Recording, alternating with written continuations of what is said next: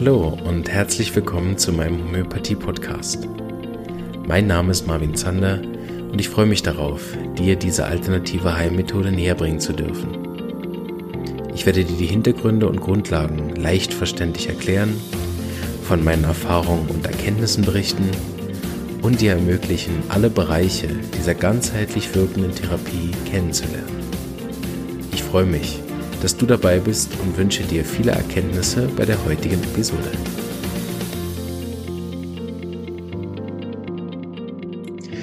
Hallo und herzlich willkommen zu einer weiteren Episode. Heute bin ich mal wieder nicht allein. Ich habe mir jemanden eingeladen, der ein sehr äh, lang äh, bestehendes Projekt schon leitet, nämlich die Anja Trinklein von ProHome. Hallo Marvin, ich freue mich total, dass ich bei dir sein kann. Ich finde es auch schön, dass äh, du dich getraut hast, äh, mit mir hier die Technikhürden zu übernehmen und äh, wir jetzt über ein paar sehr interessante und aktuelle Themen auch sprechen können. Wie immer, ähm, damit die Leute dich aber ein bisschen kennenlernen, kannst du dich kurz ein bisschen vorstellen und dann steigen wir ein in deinen homöopathischen Werdegang. Ja, das ist äh, interessant. Ich habe eigentlich, äh, als ich 1983 mein Abitur gemacht habe, war so mein Plan, dass ich gerne Psychologie studieren wollte. Ich mhm. hatte den NC nicht und hätte aber die Möglichkeit gehabt, Statistik über Statistik einzuschreiben. Und jeder, der mich kennt, weiß, das ist völlig sinnlos. Also das mit dem Rechnen, das klappt eher schlecht. Also habe ich gesagt, das wird nichts. Das schaffe ich nicht. Ähm, und äh, war eigentlich so an dem Punkt, dass ich mir überlege, was mache ich jetzt? Und an dem Tag traf ich einen Nachbar, der sagt, du, ich gucke mir jetzt mal die hessische Heilpraktiker-Fachschule an, weil irgendwie, ich habe mein Medizinstudium nicht hingekriegt, ich habe noch kein NC und ich überbrücke jetzt die Zeit und mache eben mal Heilpraktiker. Mhm. Und ich so, okay, alles klar, gehen wir mal hin. Ja. Und gesagt, getan, äh, fingen wir dann an, 84 dort gemeinsam Heilpraktiker zu werden. Mhm. Und das war eine Ausbildung, die eigentlich drei Jahre gedauert hat und die dir die Möglichkeit gegeben hat, in alles hineinzuschnuppern. Von mhm. Akupunktur, Osteopathie, äh, Labor. Wir hatten ein eigenes Labor, wir haben noch Zellen so ausgezählt und so. Und das war also richtig aufwendig, diese, diese Ausbildung über drei Jahre, mhm. jeweils äh, fünf, sechs Stunden am Tag. Und äh, das endete dann eben mit einem Diplom. Mhm. Und ich habe dann dort kennengelernt, einen Homöopathen, mhm. den Gerhard Weiß, der war wie so ein alter Yogi mhm. und hat immer nur meditiert, selbst schwer krank, hat sich immer mit der Homöopathie gerettet. Mhm. Und dieser Mann war für mich wie Gandhi, so vom Typ her. Und der mhm. hat mich gehabt. Der hat mich nach der dritten Stunde gehabt und ich habe meine Liebe zur Homöopathie gehabt. Mhm. Und das, wie gesagt, das war in den 80ern. Ja. Und ich hänge immer noch in der Liebe fest. Es ist eine lange Allianz geworden. Ja. Und ich bin ganz glücklich, dass dieser Mensch mich inspiriert hat, den Weg zu gehen. Ja. Und als ich mein Diplom gemacht habe, sagte mir noch die damalige Leiterin der Schule, das wäre doch so schade, wenn man doch die ganze Welt vor sich hätte und alles tun könnte, dass man sich nur auf eins spezialisiert. Das hätte man bei mir sofort gemerkt und das wäre doch blöd gewesen. Und ich habe immer nur gesagt, du hast es nicht verstanden. Du hast es nicht verstanden. Wer liebt oder die Homöopathie ist etwas für mich so Großes, da hätte es keine Alternative innerlich gegeben. Ja. Da würde ich gern reinsteigen, weil ich, weil ich den Punkt immer besonders spannend finde, auch ganz persönlich. Ähm, was ist in diesen drei sozusagen Unterrichtsetappen passiert, dass es sich für dich anders angeführt hat als bei der Akupunktur oder anderen Naturheilkundeverfahren? Warum hat dich ausgerechnet das bekommen? Ich habe irgendwie die Größe der Option erkannt. Mhm. Mm, am Anfang, am Anfang, also das weiß wahrscheinlich jeder, der Mittel lernt. Also wenn du so Mittel lernst und nimmst mal ganz banal, am Anfang lernst, was weiß ich, Lycopodium ist ein Lebermittel, ja, und nach dem dritten, vierten, fünften Jahr begreifst du die Dimension, ja, ja. Äh, was es miasmatisch bedeutet, welche Optionen es hat, was es Menschen entlasten kann, ja. auch in ihrem Druck, ja, gerade bei Lycopodium ist es ein gutes Beispiel. Ähm, und äh, das sind alles Sachen, die ich dann gesehen habe. Ja. Und mir kam das andere zu materialistisch vor. Also die meisten Dinge, die ich tun kann, die finde ich nicht unwichtig. Mhm. Ich möchte sie auch nicht schmälern. Ja. Es hat aber aus meiner Sicht eine andere Dimension des Heilens. Ja. Und das ist ja in den ersten drei Stunden wahrscheinlich noch nicht so zu überblicken. Hat er hat es geschafft, sozusagen deinen Blick dazu weiten in den ersten drei Stunden? Oder hat er einen Fall erzählt, der dich berührt hat? Oder erinnerst du noch? Nee, das war sein Sein. Er ja. war wirklich, wenn du jetzt, wenn du, wenn du ein Bild dir malen willst, der sah aus wie Gandhi, der benahm sich wie Gandhi, aber irgendwie hatte der eine ganz hohe spirituelle Aura. Okay, ja. Und das war etwas, was mich tief berührt hat, ja. dass du, äh, das ist mir im Grunde dann nochmal passiert, als ich Vitulkas traf, mhm. weil er ja auch gesagt hat, zum Heilen gehört Liebe. Ja. Und das ist eine andere Dimension, als wenn du dich hinsetzt und sagst, mach weg. Ja, genau. ja, und das ist, äh, das ist eine andere, auch eine andere Allianz, die du mit Patienten eingehst. Ja, Absolut, ja. Das ist äh, sehr viel persönlicher, sehr viel berührter. Das muss man auch aushalten können manchmal. Das ist ja. ja auch manchmal sehr schwer. Du begibst dich ja auch in ihre Geschichten hinein. Genau. Und das ist das, was ich gespürt habe. Da ich ja, wie gesagt, grundsätzlich eher Psychologie studieren wollte, hm, ich habe auch mein Abitur über Verhaltensforschung, ich habe Biologie-Leistungskurs gemacht, ja, mhm. die nonverbale Sprache der Fische und Tauben. Also ich war immer an diesem interessiert, was man nicht sieht, was mhm. man nicht sofort sieht, ja? ja. Und dafür ist natürlich die Homöopathie eigentlich das Medium, die Option. Ich finde das sehr spannend. Ich habe ja jetzt noch nicht mega viele Interviews geführt, aber doch jetzt einige Gespräche auch mit Leuten, die ich eben vorher noch nicht kannte. Und äh, die, die Geschichte ist so beeindruckend ähnlich bei allen. Also bei mir ist es ja auch so ähnlich dass ich auch Homöopathie sozusagen noch, noch mal von einer anderen Warte aus kennengelernt habe, wirklich äh, aus dem Beisitzen als genervter Schülerpraktikant in einem Sozialpraktikum. So. Okay. Oh Gott, Sozialpraktikum, meine Güte, Hauptsache muss ich nicht in die Pflege. Und dann, weil so unter uns Jungs in der Pflege war halt dann so die Exkremente wegwischen. Das war das Einzige, was ein Pfleger macht, oder? Er wollte niemand um auf die, in die Pflege und hat halt dramatisch versucht, irgendwas anderes Soziales zu finden, wo er hingehen kann oder ja nicht dahin. Und dann hat meine Mutter, wie immer, meine Mutter mich aus all diesen Situationen gerettet hat. Er hat gesagt, ja, frag doch mal, ob du nicht zu deiner Homöopathin gehen kannst. Ich sage, oh Gott, das wäre ja ein Glück. Hauptsache nicht dahin. Und dann habe ich aber schon hm. gedacht, dann hat sie mir gesagt, ja, sie arbeitet dann von morgens bis um sieben, bis abends bis um acht. Und ich dachte, oh ja, meine Güte. Und ich war nach dem ersten Tag da gefangen. Ich hätte da locker sechs Wochen sitzen können. Es hat mich keine Sekunde gelangweilt, genervt oder so. Und ich habe das ja tatsächlich nicht, sie hat ja mit mir auch nicht Mittel oder irgendwas besprochen. Ich saß ja da nur und habe gesehen, wie liebevoll sie mit den Patienten ähm, umgeht. Und sie hat mir einen Gefallen getan. Sie hat ein paar Patienten einfach nach einer Woche wieder bestellt.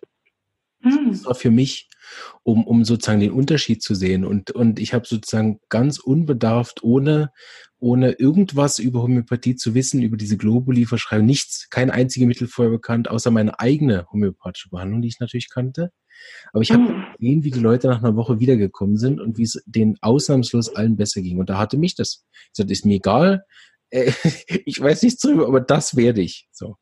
Und das, das da hat es mich auch an, an, an, beim Zuschauen gepackt. Ne? Ja, es hatte, es hatte so etwas, wie dass es mir eine Dimension äh, eröffnet hat. Ja.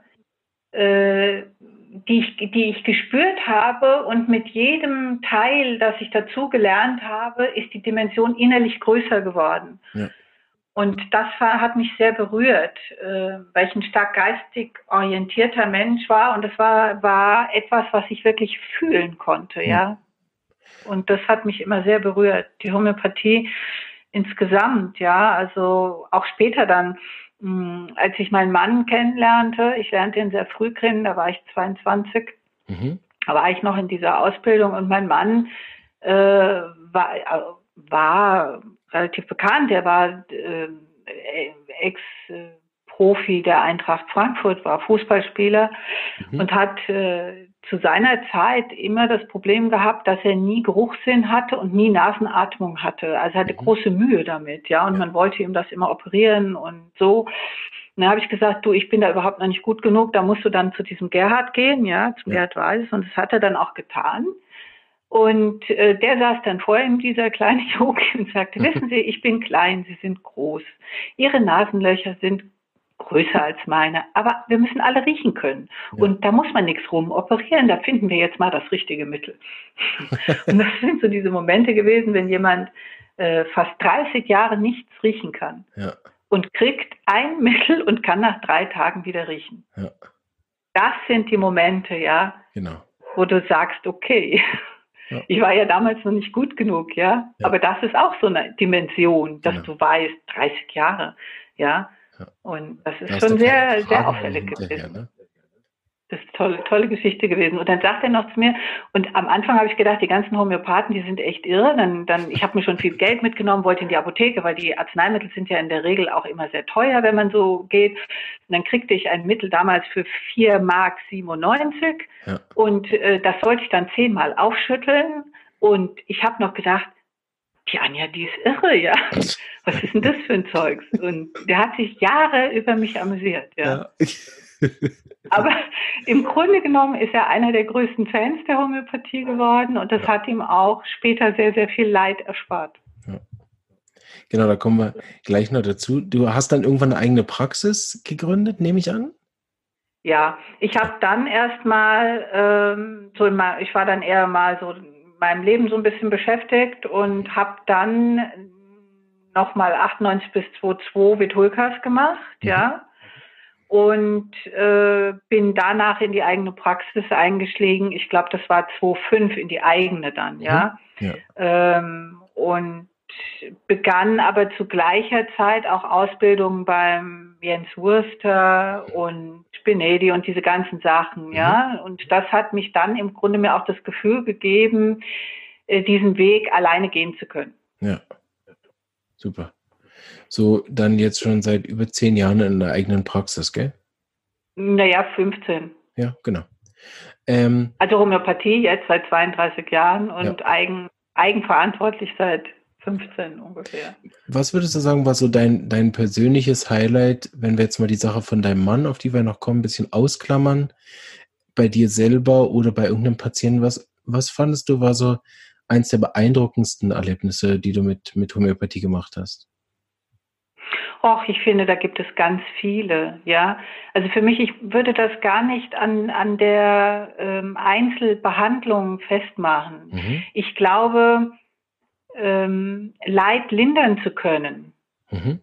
und Brücken bauen zu können, mhm. ähm, Allianzen zu schmieden auch unter anderen Behandlern, gemeinsam im Gespräch zu sein, sodass der Patient per se gesehen sich gesehen und erleichtert fühlt und sich nicht zwischen den Systemen zerrieben fühlt. Ja. Das ist mein, mein, also für mich persönlich das Größte, ja. ja. Äh, die Dankbarkeit und äh, dieses Gefühl, dass der Patient für sich gesehen sagt, ich bin froh. Mhm. Ähm, ich bin einfach froh, dass Sie da sind. Ja, es wäre mir nicht möglich gewesen, es wäre für mich alleine zu schwer gewesen. Und darin sehe ich ein Stück unserer Aufgabe. Ja, das stimmt. Das habe ich auch schon oft mir überlegt, weil wir in der Homöopathie grundsätzlich den Menschen in seiner Ganzheit studieren, haben wir oftmals sozusagen unfreiwillig auch viel Ahnung über alles, was sonst so geht. Also ich kann dann.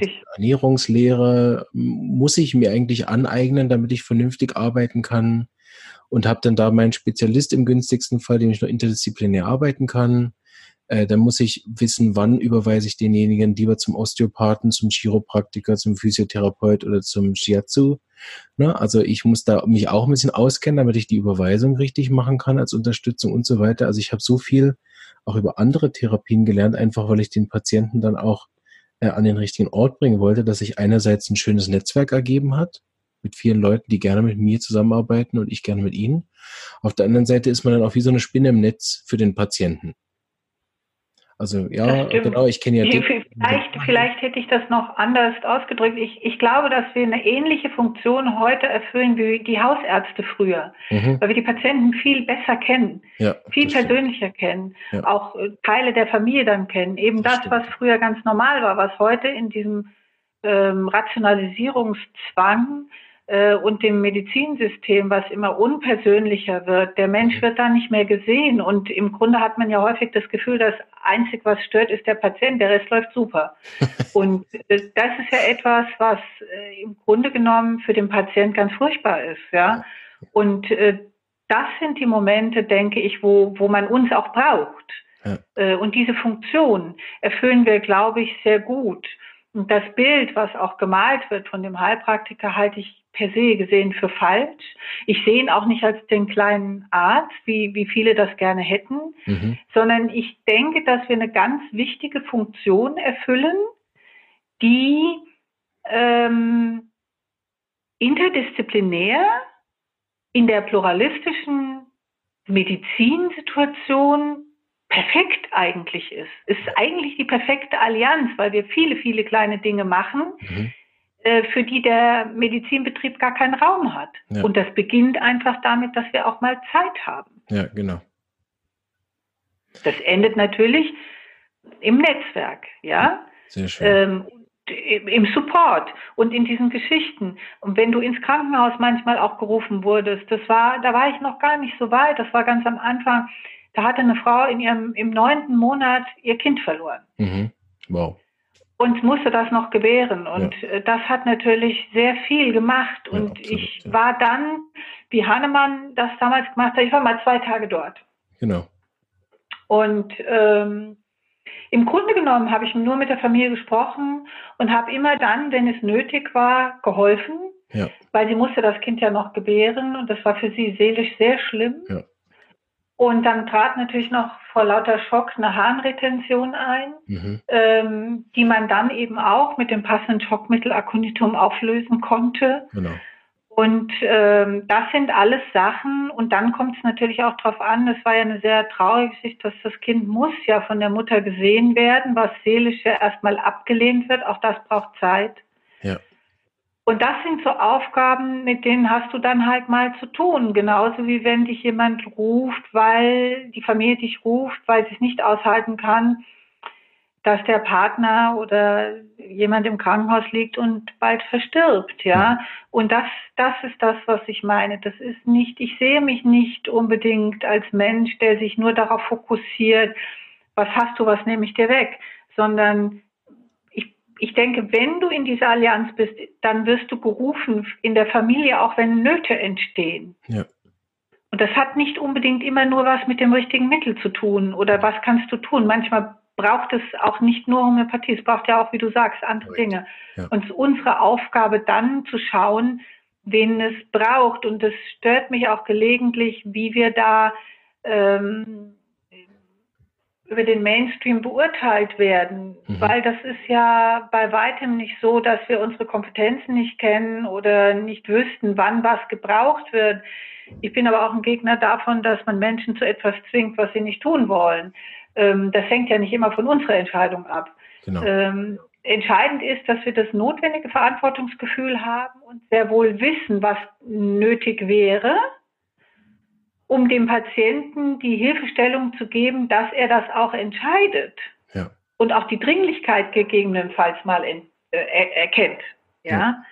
Die er vielleicht in seiner Angst nicht versteht. Ja, ich hatte mal eine Dame, die war 93 und äh, die hatte äh, Vorhofflimmern und ich habe sie ins Krankenhaus überwiesen und sie hat sich selbst wieder entlassen mit der Begründung, ich habe da auch überhaupt keine Lust auf die Medikamente. Ich habe nie Medikamente gebraucht und wir haben ihr einfach im Grunde dann auch erklären müssen, dass es einen Schlaganfall geben kann mhm. und äh, dass sie daran versterben kann. Mhm. Sie hat das nicht eingesehen, weder vom Arzt noch von mir, hat sich selber entlassen, bekam dann auch den Schlaganfall und äh, es war praktisch egal, was wir versucht haben. Wir haben sie leider nicht überzeugen können. Und das mhm. ist natürlich dann auch die Freiheit. Genau. Ich kann ja nicht jemand entmündigen, nur weil er es nicht einsieht, ja. Und ähm, sie hat den Schlaganfall gehabt und lief mich, ließ mich dann auch wieder rufen, sagt, Mensch, Sie haben ja alle recht gehabt. Mhm. Und dann haben wir zusammen mit dem Neurologen eben uns gemeinsam bemüht mit den notwendigen Mitteln wie Arnika und so weiter, äh, dass die Schäden sehr gering geblieben sind, was ja. uns auch gelungen ist. Gemeinsam natürlich, ne? Aber das heißt auch nicht, wenn ich jetzt jemanden zum Arzt schicke, dass dann bestenfalls alles richtig passiert, ja? Es ist ja, es ist ja schlussendlich auch die Entscheidung des Patienten selbst. Genau. Das können wir ihm hundertmal erklärt haben, auch der Arzt. Und das Recht äh, ist auch etwas, wofür ich persönlich eintrete, selbst wenn es manchmal diese Konsequenzen hat. Ja. Du hast ja etwas gegründet, was damit auch eng verbunden ist, nämlich ProHome. Richtig. Was, was ist das, wenn man das jetzt zum ersten Mal hört, so auf den Punkt gebracht? Mm, ich habe das mal versucht, so in drei Sätzen zu formulieren, weil mhm. ich glaube, dass man ähm, häufig nicht genug Wissen hat. Deswegen nenne ich das immer Wissen hilft. Mhm. Pro Homöopathie, pro Hominis, also für den Menschen, mhm. pro Komplementärmedizin, pro individuelle Entscheidung, mhm. medizinische Wahl- und Therapiefreiheit, vor allen Dingen pro besondere Therapien. Das umfasst ja auch die Akupunktur und so weiter. Ja. Ähm, und das heißt für mich aber auch für individuelle Impfentscheidungen. Das mhm. sind die Themen, wofür ich stehe, denn das bedeutet schlussendlich aus meinem Grundverständnis, dass man dadurch auch natürlich ökologisch und nachhaltig äh, eine Zukunft aufbauen kann und diese leben kann. Und das braucht Wissen. Ja. Und Wissen ähm, ist zwar vielfältig da, nur nicht jeder weiß, ob es sich eignet oder ob das, was sie auch lesen, tatsächlich so ist, wenn du nicht vom Fach bist. Korrekt. Und dafür habe ich dann ProHom gegründet, habe das auch markenrechtlich schützen lassen, mhm. sodass es ein sicherer Ort ist. Das heißt, wenn jemand dort eine Behauptung aufstellt oder wir vorstellen eine Vitamin C-Therapie oder was es auch immer ist oder eine rein homöopathische Sache, eben alles, was so in den Rahmen der Naturheilkunde, der Komplementärmedizin und der Homöopathie äh, reinfällt, ähm, dass er sicher sein kann, dass das, was dort steht, auch stimmt. Mhm. Super. Und äh, dass er sich darauf verlassen kann, dass ja. die Quelle vorher geprüft ist und dass man es gelesen hat und äh, dass man sich damit beschäftigt hat. Und wenn ich das da irgendwas reinschreibe, da bin ich auch davon überzeugt, dass es funktioniert, sonst würde ich es nicht reinschreiben. Ja, genau. Und ihr macht es dann so, das nehmen wir jetzt mal so ein ganz einfaches Beispiel. Äh, homöopathische Sachen habe ich bis jetzt wenig reingemacht, weil das finde ich sehr schwierig, weil jeder weiß, der Homöopathie macht, das muss man individuell machen. Deswegen habe ich da eher Interviews geführt mit Menschen, die äh, sehr interessante Sachen anzubieten haben, auch aus Indien, die ganz tolle Sachen leisten. Mhm. Und im Pro Hominis Insider, das ist wie so ein Magazin, dort mache ich die ganzen Sachen, die im Bereich der Naturheilkunde oder ähm, komplementär Mikronährstoffe oder was eben so, was ich eben finde oder wichtig finde. Ja und ähm, gebt dir das dann als Link- und Quellensammlung, sodass du sagen kannst, diese Links- und Quellensammlung habe ich mir alle angeguckt und ich denke, da ist was dran. Mhm. Und dann ist es dir sozusagen abgenommen, dass du dich durch alles durchwursteln musst und am Ende gar nicht mehr weißt, was stimmt oder nicht stimmt. Ja. Die sind erstmal alle da und dann kannst du für dich gucken, was kannst du davon verwerten. Weil ich ja. glaube, eine freie Entscheidung oder die Therapiewahl die freie Therapiewahl entsteht nur über Wissen, mhm. über die Option. Hast, hast du kein Wissen, bist du verunsichert und weißt nicht, was du machen sollst. Und das stelle ich dort zur Verfügung, deswegen Wissen hilft, ähm, sodass du dich persönlich sehr frei entscheiden kannst. Findest du das gut? Okay. Findest du es falsch? Hast du auch die Option zu sagen, nein, aber mindestens habe ich das Gefühl, ich habe dir alles zur Verfügung gestellt, was ich jetzt schon weiß, das ist ja dynamisch, ja. äh, sodass du für dich mehr weißt in deiner Entscheidung, die du vielleicht zu treffen hast. Ja. Also man kann es sozusagen so ausdrücken, es ist wie ein äh, Sammelsurium von verlässlichen äh, Informationen, äh, die dir ermöglichen, Therapievielfalt äh, Einsicht zu haben und dann frei zu entscheiden. Genau, ja, genau. Und das ist mein Ziel. Ich bin niemals auf irgendeiner Seite, ja, ja. pro, contra, äh, klar, ich bin persönlich Homöopath, bin ich per se schon mal pro Homöopathie, ist auch klar. Aber es wäre jetzt nicht so, dass ich erwarten würde, dass es jeder zu tun hat, sondern er muss ja erstmal für sich wissen, welche Optionen habe ich darin, um zu sagen, das möchte ich oder das möchte ich nicht. Genau. Kenne ich die Option nicht oder weiß gar nicht, was da möglich wäre, kann ich auch nicht entscheiden. Das stimmt, ja. Ähm, wenn ich das richtig in Erinnerung habe, wir haben ja vorher ein bisschen gesprochen, dann ist ja der Grund dieser Gründung gar nicht so erfreulich gewesen. Ne? Stimmt.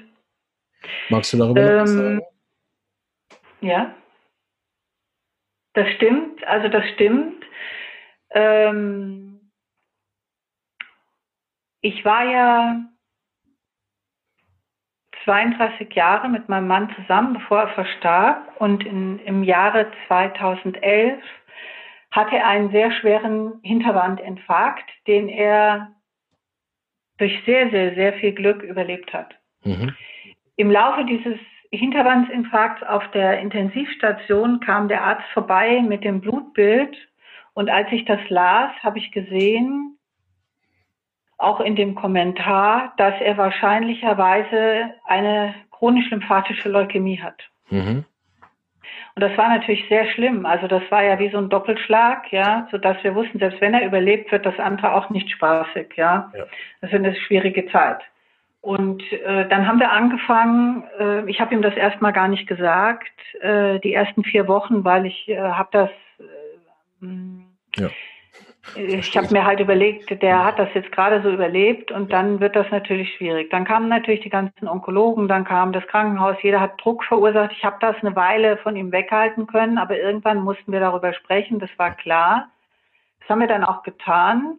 Und dann stellt sich natürlich die Frage, was tust du? Ja. Mhm. Und zu diesem Zeitpunkt haben wir uns schon mit den, äh, oder ich beziehungsweise, weil ich ja schon seit 2005 auch viel dazugelernt habe über Wurster, Parik und Spinedi und diese ganzen Sachen, äh, was, was Krebs bedeutet und welche Optionen man da haben kann oder auch nicht ich wusste aber auf jeden Fall, dass als wir die Daten nochmal genau angeguckt haben, es gab mal so eine, eine Studie von den ähm, Krebspatienten, so circa 200.000 wurden untersucht, ich habe es nicht mehr genau im Kopf, im, im Rahmen von 1990 bis 2004. Und da hat man gesehen, dass bei diesen ganzen Krebspatienten im Grunde die mediane Überlebenszeit äh, mit Chemotherapie eben nur ein äh, 2% lag. Mhm. Mhm. Und das ist natürlich für das Leid, was dich auch mit einer Chemotherapie erwartet, ist ja schwierig. Jetzt ist es bei einer chronisch-lymphatischen Leukämie so, dass du, egal was getan wird, mit oder ohne Chemotherapie, die, es gibt praktisch keinen, der sieben Jahre überlebt im Durchschnitt. Ja, ich nenne das jetzt mal im Durchschnitt.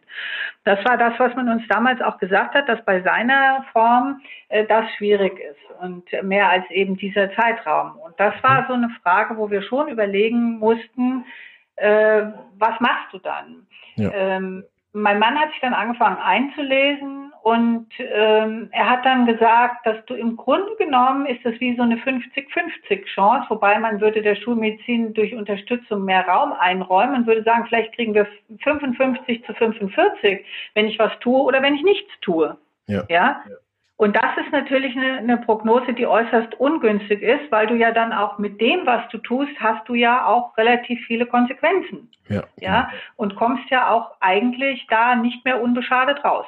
Mhm. Und äh, das ist so etwas, wo man schon überlegen muss, welche Form hast du, ja? Denn wenn diese, diese, ich nenne das jetzt mal als, als Vergleichsbeispiel von den ganzen Patienten, sagen wir mal, das war so eine Zahl, ich kann, krieg das nicht mehr so genau aber es waren so 6.500, die in der Leukämie, also Gruppe waren. Und davon haben nur zehn überlebt nach fünf ja. Jahren. Also da, da sitzt du natürlich sehr traurig da und denkst, okay, hm, was machst du? Und wir sind dann zu dem Schluss gekommen, dass eigentlich die Lebensqualität uns wichtiger war als die Quantität. Mhm. Und das ist eine sehr persönliche, eine sehr schwere Entscheidung, ja. für die man uns im Grunde für völlig bekloppt gehalten hat. Das sage ich jetzt mal so direkt. Ähm, weil ja jeder Zentimeter Leben verteidigt wird, ja. Und wir haben immer gesagt, es muss immer so sein, dass er noch leben mag ja. und Spaß am Leben hat. Und das war für uns der, der, der, immer die Entscheidung zu überlegen, stimmen wir einer Maßnahme zu oder nicht. Ja, ich finde den Punkt sehr wichtig. Ich würde da kurz einhaken, weil ich finde, dass sich gesund fühlen, speziell auch in der homöopathischen Praxis, ein zentrales Thema ist. Also wir sind ja als Homöopathen absolut nicht zufrieden, wenn, sage ich mal jetzt, die Krankheit, egal wie sie heißt, besser ist, der Patient aber nicht glücklich und zufrieden ist. Also unser Ziel ist ja eigentlich manchmal sogar deutlich höher als das, was der Patient bringt. Er kommt ja oft mit einer Beschwerde, unter der er leidet. Also er hat dann depressive Verstimmung und Migräne. Und kommt aber trotzdem ja meistens wegen der Migräne, weil er das Gefühl hat, entweder die Homöopathie könnte da nichts oder das wäre halt normal oder er war halt schon immer so. Ne? Und ähm, in, in so einem Fall habe ich als Homöopath oftmals sogar ein höheres Ziel als der Patient selber, weil ich auch weiß, dass meine Arznei zuerst an der, an der depressiven Verstimmung wirken wird und ja erst an zweiter Stelle an der Migräne.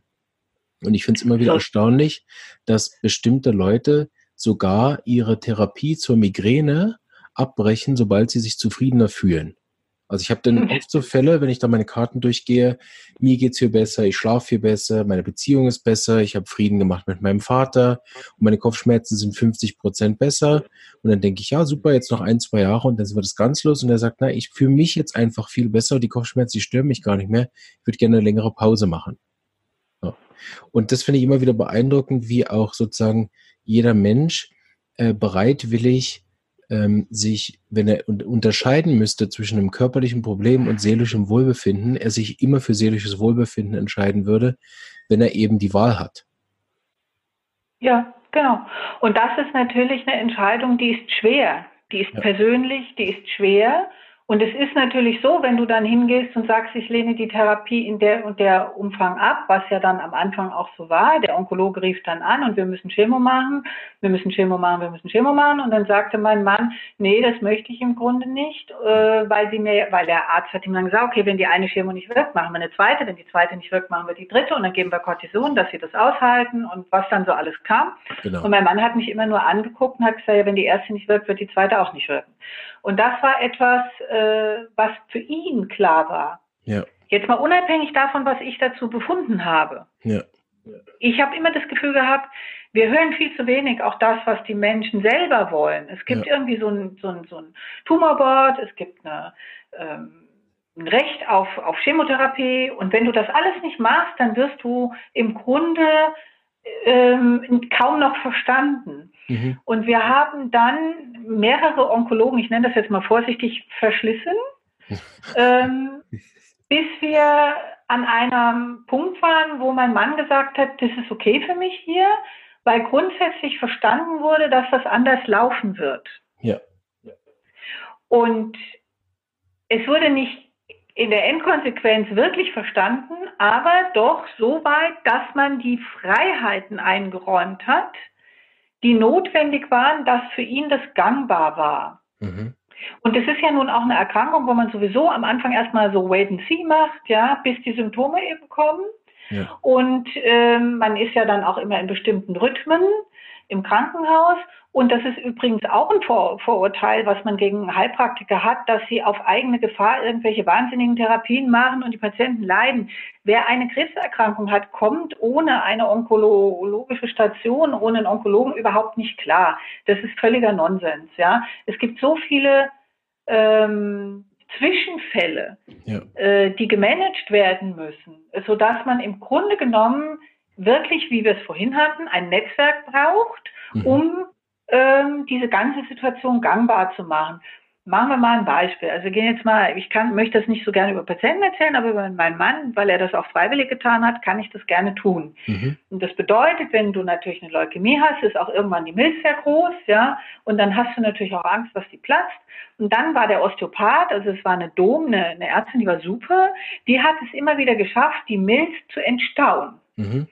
Sodass die Zellen abgeflossen sind, die Niere abgeflossen ist, weil das ist ja das zweite Problem bei einer Leukämie, dass du ein sehr hohes äh, Zellvolumen hast von ineffektiven weißen Blutzellen, die mhm. dir im Grunde genommen das ganze System verstopfen ja. und äh, du dann wahrscheinlicherweise Nierenversagen oder Herzinfarkte bekommst. Mhm. Und ähm, dann bist du automatisch in der Situation, dass du gar nicht mehr sagen kannst, ich mache das hier alleine. Ja. ja, du hast einen gewissen Spielraum, wenn was die Infekt Infektlage betrifft, weil viele Leukämiepatienten werden ja dann auch auf Dauer Antibiose gesetzt. Das ja. hat mein Mann abgelehnt. Ähm, und wir sind dann zu einer Allianz gekommen, dass man mir die Beurteilung überlassen hat, wann ich glaube, dass er ins Krankenhaus muss, ähm, weil man mich hier kennt, dass ich niemals fahrlässig wäre. Mhm. Das haben wir auch zweimal getan, dass ich eben das Gefühl hatte, das wird jetzt schwierig. Alles andere war homöopathisch gut managebar. Es gibt ja, wir haben ja sehr viele gute Mittel, so von Belladonna bis Pyrogenium. Und ähm, das hat super funktioniert. Mhm. Ähm, und zweimal habe ich gedacht, das entgleitet. Und dann hat das super funktioniert. Wenn du Allianzen hast, dann ähm, ist schon die Onkologin im Krankenhaus gewesen, weil ich vorher angerufen habe und das knappte wie am Schnürchen. Ja, die Tests sind alle gemacht worden, weil man auf bestimmte Keime getippt hat und so weiter und so weiter. Weil, weil Leukämie heißt auch eventuell null Neutrophile. Genau. Das muss man auch wissen. Und diese Allianz, das gemeinsam zu machen oder in einem anderen Beispiel, wenn du Leukämie hast, hast du ja, wie gesagt, das Problem mit dem Herzinfarkt und mit den Nieren das bedingt sich natürlich jeder, der ein bisschen Grundverständnis hat, weiß, dass das eine das andere bedingt. Das bedeutet, wenn ich jetzt ähm, ähm, im Grunde genommen eine Angina pectoris habe und der Troponinwert steigt und du weißt, der Herzinfarkt kommt, bedeutet das, ich müsste unter Kontrastmittel ein Stent setzen lassen. Mhm. Wenn deine Nieren aber überhaupt nicht mehr in der Lage sind, weil zu viel Zellvolumen da ist, mhm. Äh, das rauszufiltern, und sie ebenfalls verstopfen würde, bist du in einer doofen Situation. Ja. Und diese Situation hatten wir zuhauf und dann sind wir natürlich in dem Krankenhaus gewesen, wo man uns kannte. Als wir das erste Mal wegen so einer Notsituation so da war, drehte der Arzt die Augen, als ich gesagt habe, es gibt jetzt hier keinen Stand. Ich hatte die Diskussion mit dem Chefarzt, dass wir da ein Risiko eingehen. Wir müssen überlegen, wie wir den anders rauskriegen. dann rollt man natürlich die Augen, weil du die Standardtherapie in Frage stellst. Ja? ja. Das ist aber nicht, dass du was dagegen gehabt hättest, sondern weil wir das Risiko vorher schon klar hatten, alle, ja. Und dann ist natürlich sowas wie die Homöopathie super, weil wir dann gesehen haben, dass der Troponinwert ähm, ist, den kann man ja dann alle zwei Stunden wieder neu prüfen, ist unter Arnika gefallen, mhm. sodass wir nicht in der Not waren. Wir konnten den Herzinfarkt abbremsen, wir konnten sein kardiales Problem per se nicht lösen, aber wir konnten den Herzinfarkt entschleunigen. Ja. Wir hätten keinen Stand setzen können. Es wäre unmöglich gewesen in dem hm. Moment, ja. Es wäre so oder so gestorben. Und das sind natürlich Situationen, wo ich der Homöopathie äußerst dankbar bin, dass es sie gibt, weil wir eben gemeinsam. Immer wieder Lösungen gefunden haben, die dann schlussendlich ermöglicht haben, dass mein Mann die ganzen sieben Jahre äh, im Grunde in einer äußerst vernünftigen Lebenssituation war und bis drei Tage vor seinem Tod voll gearbeitet hat und überhaupt ja. Natürlich hat man es ihm angesehen, kann man, sieht man auch, wenn man ihm im Internet äh, mal googelt, Gerd Trinklein, dann sieht man schon, den, den, was die Krankheit mit ihm gemacht hat. Ja. Aber er war immer selbstbestimmt und das war sein Leben. Er war FDP-Politiker damals und hat immer gesagt, ich will selbstbestimmt, ich, ich, ich stehe für Liberalität, für Selbstbestimmtheit, ich will das alles so nicht, ja. Und äh, das zu respektieren, das finde ich schon, war eine große Aufgabe. Es war eine sehr, sehr anstrengende Zeit, durch die uns aber auch die Allianz mit der Schulmedizin ob das die Osteopathie, die Akupunktur, die Mikronährstoffe, ganz wichtig bei Krebs, ja, weil der Krebs frisst ja auch alles auf, ja. ja. Ähm, die Medikamente frissen das dann noch. Und dann hatten wir noch ein, ein das war so der, das Aha-Erlebnis auch für alle Ärzte im Krankenhaus. Und seitdem habe ich auch, hat man, rollt man nicht mehr die Augen, wenn ich mal vorbeikomme. ähm, es stellte sich dann dummerweise noch eine Richtertransformation ein. Das bedeutet, dass das Tumorsuppressorgen im Grunde defekt ist und es gibt überhaupt keinen Halt mehr, was die Zellproliferation betrifft. Ja. Und das ist natürlich äußerst ungünstig in der Prognose. Mhm.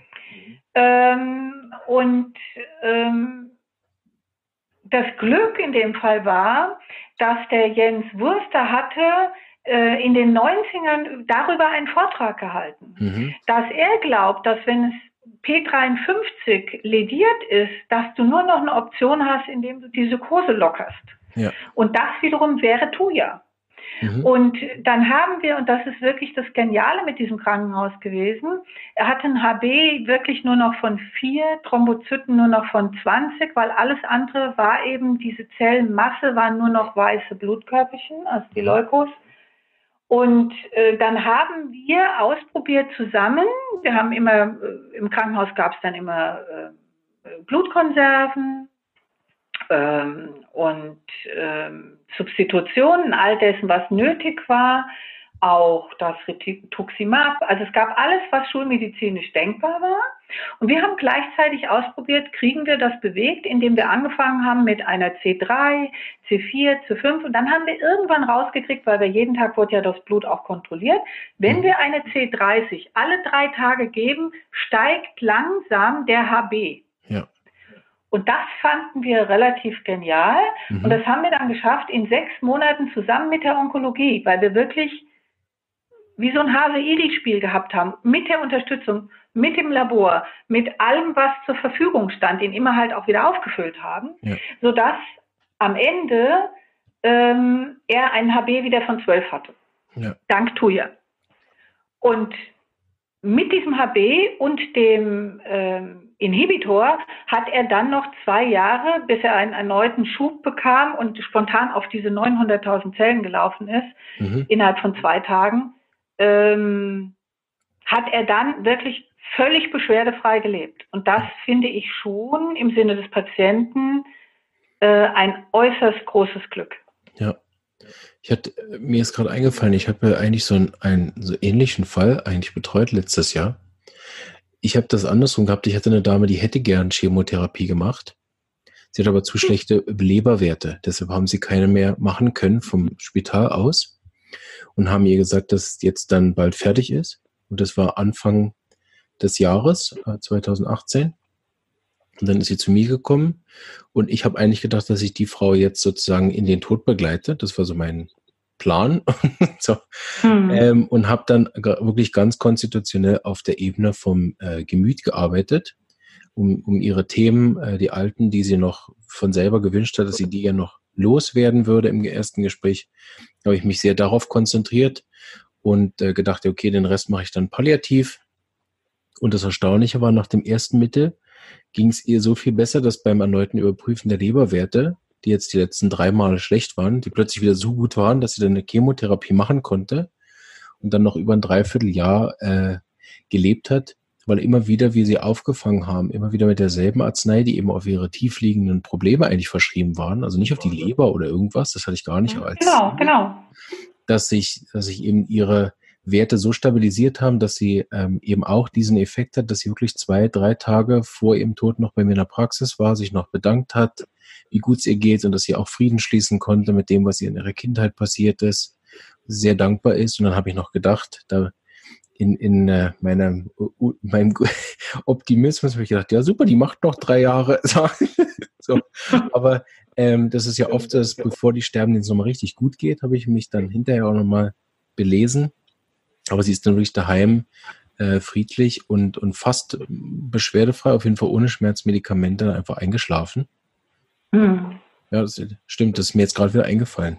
Den habe ich. Ja, schön, schön, aber das ist genau das, worum es geht. Es geht ja nicht immer, ob der eine oder der andere das besser oder schlechter ja. macht. Ja, es geht wirklich aus meiner Sicht eben um diese Möglichkeiten. Wie können wir zusammen für den Patienten ja. das Beste leisten, was er sich wünscht oder was eben noch möglich ist? Und das heißt nicht entweder oder, sondern das heißt sowohl als auch. Genau. Und das ist meine Grundhaltung immer gewesen. Ja. Und ich finde das äußerst wichtig, dass, dass das auch äh, an die Menschen vermittelt wird. Und das war auch so unser Grund, warum wir Prohom gegründet haben. Wir müssen, hat mein Mann immer gesagt, wir müssen das öffentlich machen, ja. äh, dass diese, diese, mh, dass es auch tolerabel ist, wenn du mal sagst, ich möchte etwas nicht, ja.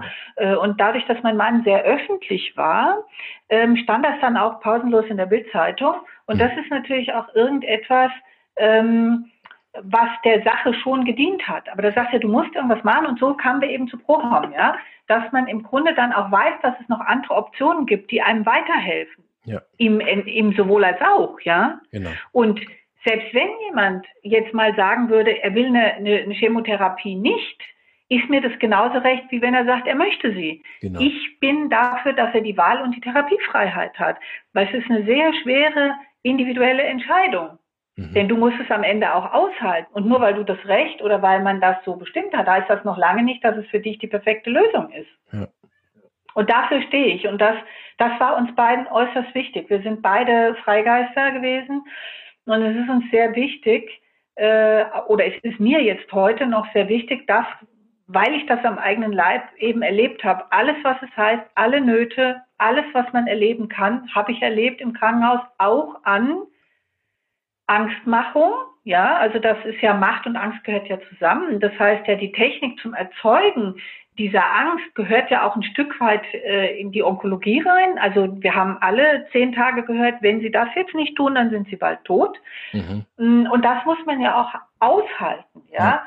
Um, um, um auch jetzt kein inneres Feindbild aufzubauen. Ich habe aber dann mein Mann und ich, wir hatten so ein Running Gag, dass wir gesagt haben, evidenzbasiert stirbt sich hier super in Deutschland.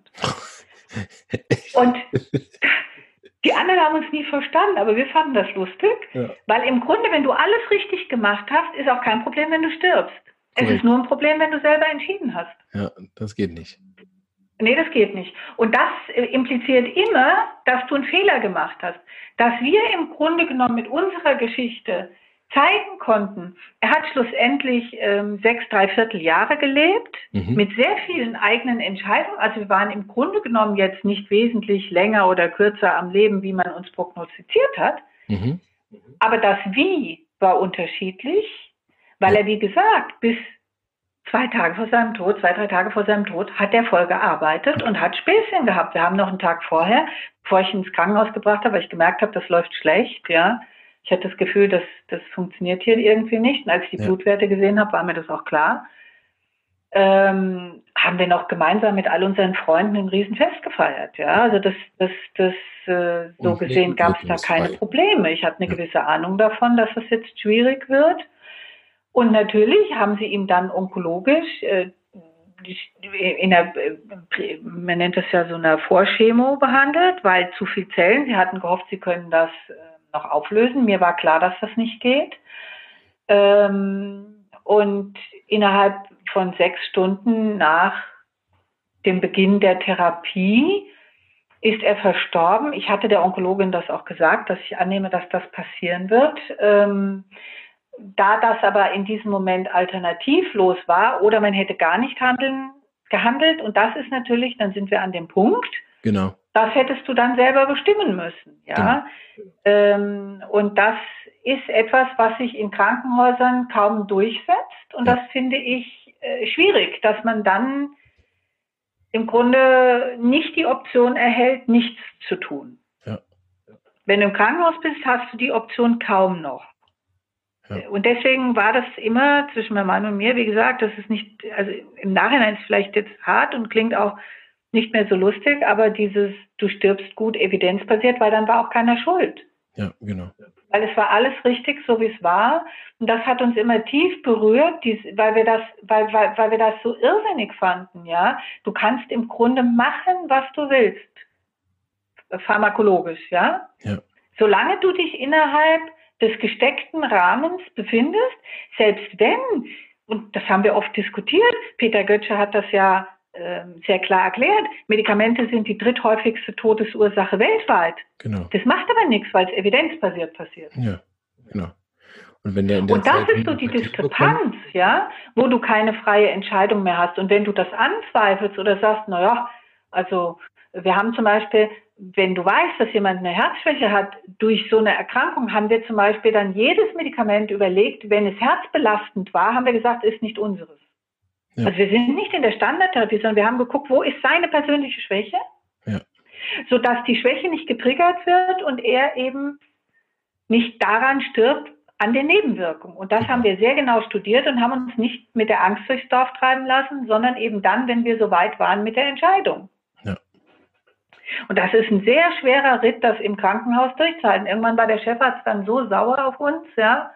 Da haben dann die Assistenzärzte vermittelt, die ganz super waren weil ich ihm habe ihm versucht zu erklären, man, man, das ist wie wenn, wenn du jetzt Jerusalem und Palästina vergleichst, da wird es keine Einigung geben, wenn, wenn, wenn wir die Option haben oder denken, wir möchten auch andere Dinge tun. Wenn jemand in seinem System überhaupt keine anderen Optionen sieht. Ja. Und ich glaube, das ist der Punkt. Wann immer ich dann mit, mit Medizinern auch an diesem Punkt komme zum Diskutieren, glaube ich, kommt es dann auf eine ganz, ganz menschliche Ebene auch dass ähm, dass Menschen sehr irrational reagieren, wenn sie in ein Gefühl der Hilflosigkeit und Ohnmacht kommen. Und Richtig. viele Leute überspielen dieses Gefühl mit Aktionismus. Also es fühlt sich deutlich besser an, irgendwas zu tun, was eventuell nicht hilft, als dem Patienten einfach beim Sterben zuzuschauen und sich sozusagen der eigenen Ohnmacht bewusst zu werden, dass eben der menschliche Leben endet auf die eine oder andere Art. Und, und ich glaube, dass es dann auch wichtig ist, sich das auch sozusagen nicht unbedingt einzureden, aber, aber sozusagen bewusst zu machen, dass, dass ich ja alles getan habe dafür, äh, um sozusagen meine eigene Ohnmacht und das Gefühl nicht aushalten zu müssen, dass ich eben äh, vielleicht sogar Nebenwirkungen erzeugt habe. Aber das war ja für einen guten Zweck. Ne? Und ich glaube, dass genau. wir uns vor diesem Gefühl fürchten, äh, der Ohnmacht und der Hilflosigkeit und das gar nicht so sehr dann um das Therapiethema geht. Und das merke ich immer wieder bei Ärzten, wenn die, wenn die dann emotional werden, wenn es ums Thema Impfen geht, das können, können die ja genauso gut, ähm, dass, bei, dass ich finde, bei ihnen spürt man halt die Hilflosigkeit, dass sie ja auch mit den Krankheiten, gegen die man impfen kann, jetzt nicht bei allen, aber bei, bei einigen, ja auch heillos überfordert sind mit dem, was sie anzubieten haben in der Praxis, weil sie ja nichts anderes machen können. So wir uns mit dem, mit dem Impfen ähm, auch natürlich eines Gefühls äh, bedienen der, der Kontrolle und Sicherheit, anstatt zu sagen, der Unsicherheit und der, der Hilflosigkeit ausgeliefert zu sein, dass wenn ein Patient äh, mit einem schweren Masernfall, der vielleicht eine Komplikation macht, bei mir in die Praxis kommt, ich ja dann fast gar nichts machen kann als Mediziner. Hm. Und das ist schon ein Unterschied als Homöopath, finde ich, weil wir, weil wir uns selber weniger beschränkt haben, dadurch, dass wir die Lebenskraft behandeln, bin ich, habe ich immer noch ein Ass im Ärmel als Homöopath auch äh, weil ich eben nicht äh, beschäftigt bin, mit irgendwas wegzumachen, sondern irgendwas ja hinzufüge. Und ja, wenn gleich, man muss müssen wir hier natürlich auch betonen, rechtlich gesehen ist das ja auch ein Tabuthema. Wir dürfen als Heilpraktiker nach dem Infektionsschutzgesetz diese Dinge auch nicht behandeln. Das müssen wir jetzt ja auch mal festhalten, ja, dass das rechtlich so gar nicht geht. Es geht ja eher hm, für mich hm, ich möchte das nicht anklagen. Was ich aber anklage, ähm, oder beziehungsweise was mir wichtig ist zu kommunizieren, das finde ich eigentlich besser, ist, dass jeder kann nur das anbieten, was er im Köcher hat. Ja. Und ähm, die heute, wenn man, wenn man zurückgeht, das würde uns jetzt vielleicht äh, zu weit führen, aber wenn du im Medizinsystem zurückgehst, im Anfang des letzten Jahrhunderts gab es ja noch sehr viele auch alternativmedizinische Krankenhäuser.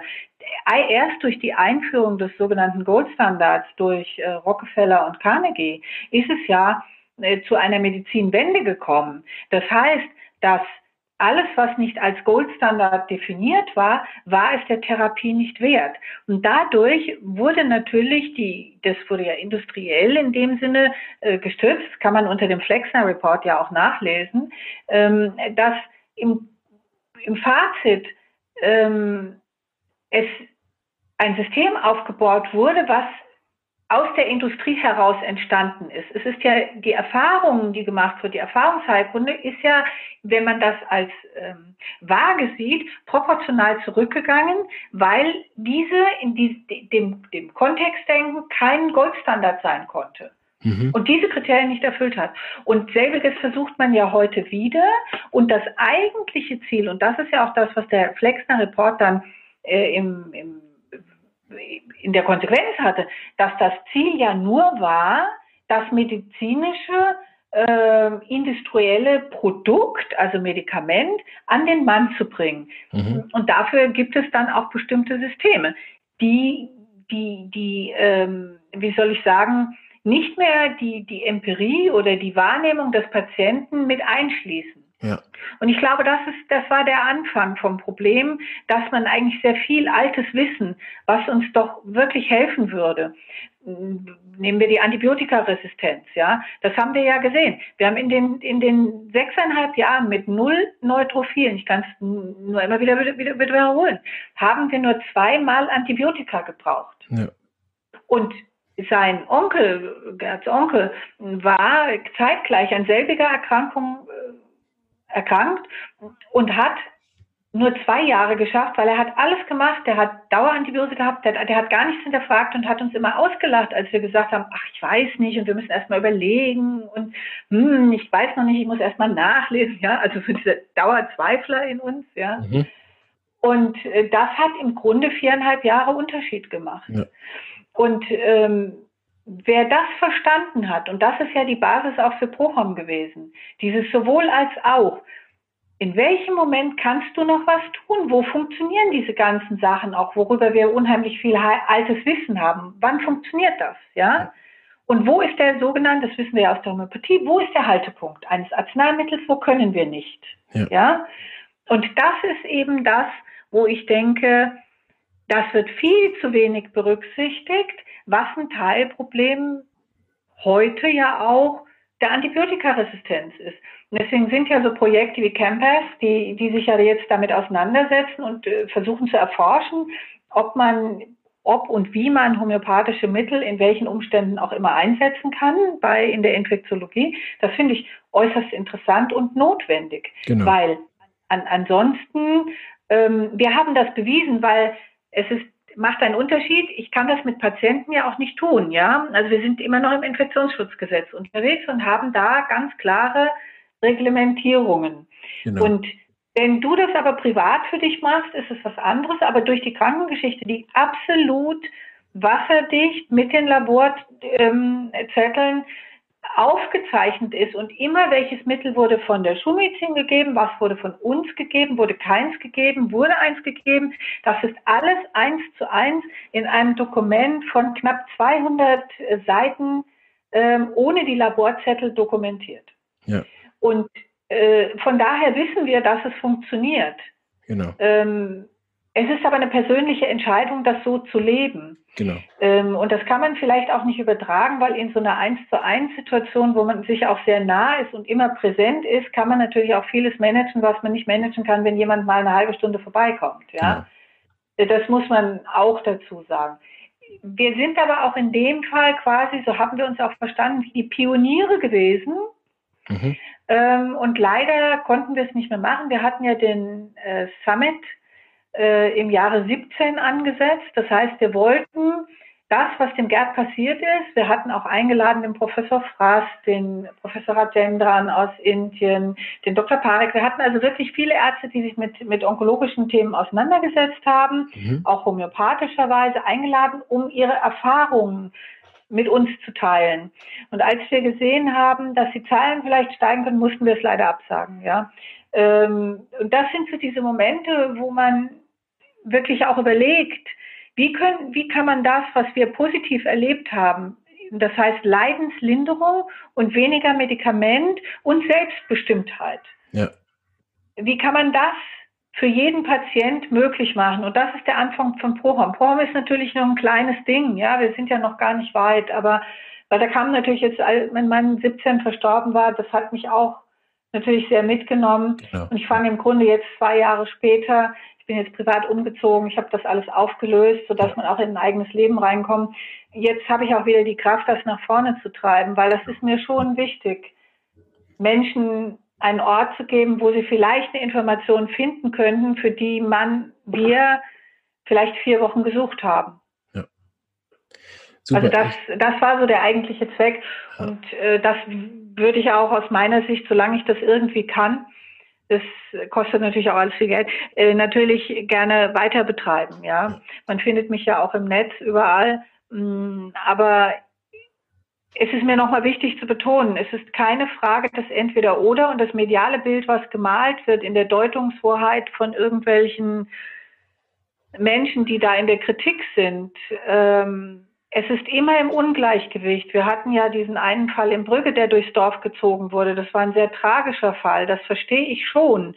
Wir haben aber auf der, in, im, im, im selben Zeitraum äh, haben wir dann vielleicht schon 35.000 Menschen gehabt, die am Krankenhauskeim gestorben sind. Und das hat überhaupt keinen interessiert. Ja. Da wird auch keiner für bestraft oder wenn eine Firma wie Viox äh, herstellt, ja als Rheummittel, wo dann zigtausende Menschen sterben, die haben im Grunde genommen, wird die Firma auch nicht zugemacht. Ja, genau. Das heißt, man muss sich schon überlegen, was ist hier Framing, was wird in einen, einen Kontext eingearbeitet, ähm, um meine persönlichen Zwecke äh, zu erreichen. Nämlich, dass ich die Komplementärmedizin schwäche. Es gab ja mal eine Umfrage, dass in Deutschland will ja im Grunde jeder zweite, also über die Hälfte der Menschen wollen die Homöopathie oder wollen Komplementärmedizin, wünschen das.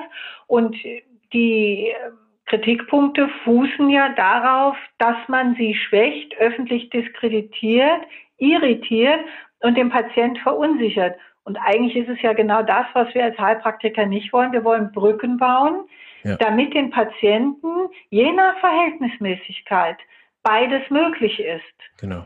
Und ich habe die letzten zwei Jahre nochmal eine Fortbildung gemacht äh, äh, im tiefenpsychologischen Bereich und ich habe jetzt wirklich verstanden, dass die einzige Option ist wirklich immer wieder die Wahrheit zu sagen. Ja. Du, du kannst nicht ringen, du kannst darum auch nicht kämpfen, sondern du kannst mit dem, was du erfahren hast, stehen bleiben. Deswegen ist es schön, dass es jetzt Dinge gibt wie weil es hilft, ja, ja, dass wir Menschen im Grunde die Möglichkeit geben, dass jeder einen Ort hat, wo er auch sagen kann, mir hat es aber doch geholfen, warum soll ich denn das nicht haben können? Genau. Und alle Menschen, die im Grunde genommen diesen Krieg gegen die Naturheilkunde, Homöopathie oder was auch immer führen, sind im Grunde nie in dem Umfang am Patient gewesen, wie wenn ich jetzt sage, ich mache das jetzt 30 Jahre und habe so viel erfahren und so viel Liebe auch von den Patienten zurückbekommen und Achtung und Gefühl. Und das denke ich, eine Haltung einzunehmen, und das ist das auch, was ich versuche mit Proham, ähm, ist das Einzige, was wir schlussendlich können. Und damit äh, schließt sich der Kreis wieder zu, zu dem Ursprung des Homöopathen, warum ich Homöopathie gelernt habe. Der hatte eine Haltung wie Gandhi. Du kannst nur eine Haltung einnehmen und kannst dich darin nicht irritieren lassen. Das mhm. ist die einzige Option, die wir haben. Und der Rest muss jeder für sich selber entscheiden. Und wenn wir jetzt in, wenn wir jetzt anfangen, Behandlungsverpflichtungen, ob das jetzt eine Impfpflicht ist oder eine Chemoverpflichtung oder was denen noch alles einfällt, ja, dann ist das an der Realität im Grunde der, des Grundgesetzes vorbei. Artikel 2.2 soll uns ja mindestens schon mal die körperliche Unversehrtheit äh, bescheren.